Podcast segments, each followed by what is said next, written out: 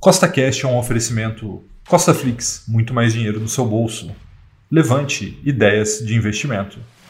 No podcast de hoje, eu vou te mostrar por que eu acredito que a Bolsa de Valores brasileira esteja dando nesse momento uma das maiores oportunidades da sua história.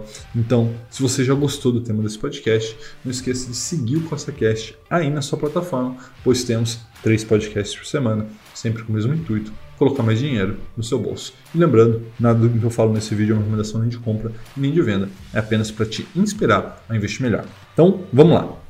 Você deve estar acompanhando o noticiário e você deve ter visto algumas reportagens como essa, né? lucro de empresas listadas na B3 dispara 1.615% no segundo trimestre, Caixa registrou lucro recorde, o lucro dos quatro maiores bancos aí foi o terceiro maior da história, Petrobras também tem lucro aí bilionário, Vale, enfim, várias empresas lucrando e lucrando muito. Né? Então, é, o somatório aí das empresas vem batendo um grande recorde, né? ou seja, vem lucrando muitas empresas e ainda tem uma pequena vírgula aqui que poucas pessoas estão se atentando, que metade dos resultados né, dos últimos 12 meses ainda está em 2020. E lembrando, 2020 foi um ano complicado, né? Então a gente está vendo aí uma recuperação muito forte no lucro das empresas e o que acontece? Isso não está se refletindo na bolsa de valores. Né? Tem um gráfico aparecendo na sua tela que é o histórico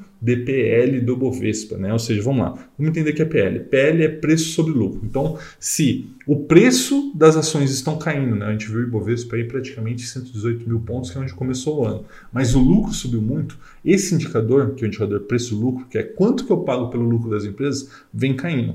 E neste exato momento, o indicador preço-lucro do Ibovespa é de 6,87, que a última vez que ele esteve tão baixo quanto neste exato momento que eu estou gravando esse vídeo, né, agosto de 2021, foi na crise de 2008.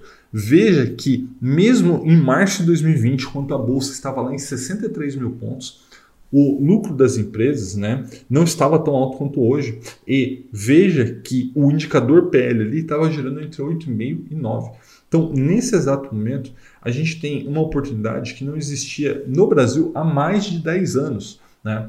E se a Bolsa fosse retomar o seu patamar histórico ali de 14 a 15 vezes o lucro, o Ibovespa já deveria estar em 200 mil pontos. Né? Então veja que a gente está ali em 118 mil pontos, e todo mundo muito pessimista ali, mas eu tenho uma visão totalmente contrária disso. Por quê? Eu estou muito otimista, né? porque o lucro das empresas disparou e a bolsa até caiu. Né? Então isso se torna uma grande oportunidade para nós investidores de longo prazo. Né? Nós não somos especuladores, especuladores vão sempre perder dinheiro no longo prazo, mas investidores não. Não é por isso que eu estou mostrando para vocês que nesse momento eu vejo a nossa bolsa muito, mas muito descontada. E aí você pode falar, não, mas a bolsa é algo muito abstrato, Rafael. Será que tem empresa tão descontada assim?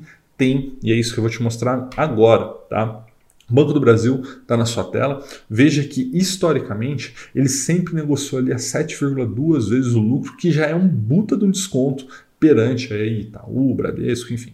E nesse momento ele está negociando a 5,3 vezes o lucro, né, um desconto de 26% abaixo da média histórica. E olha que essa média histórica pega o ano entre 2011 e 2015, que foi um ano aí, é, foram vários anos na realidade, né, muito, muito difíceis para o Banco do Brasil, né, foi o, final do governo da Dilma, então é, o Banco do Brasil foi feito ali, é, foi utilizado, né, para subsidiar crédito, enfim, foi um período complicado do Banco do Brasil, e mesmo considerando aquele período, ele está 26% descontado, se você pegar 2019, que ele estava negociando nove vezes o lucro, a gente está daria, poderia supor que ele poderia subir 40, 50, 70%, que ele ainda estaria perante a média histórica. E isso não é só Banco do Brasil. Tá? Eu poderia ficar horas falando várias empresas aqui, mas eu trouxe algumas rápidas aqui só para ver. Por exemplo, a Lupar negociando a 46% abaixo da sua média histórica né, do indicador preço-lucro. Né? Ambev, 23%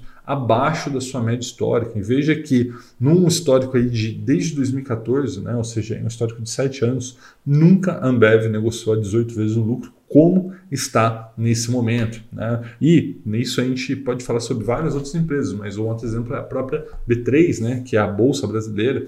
É, a última vez que ele negociou a 18 vezes o lucro foi novamente em 2015. Né? Você tem que lembrar que foi um ano conturbado, era o final do governo da Dilma, Selic estava lá em 14%. Então veja o tamanho da oportunidade que a gente tem nesse momento na Bolsa. Um forte abraço e até a próxima.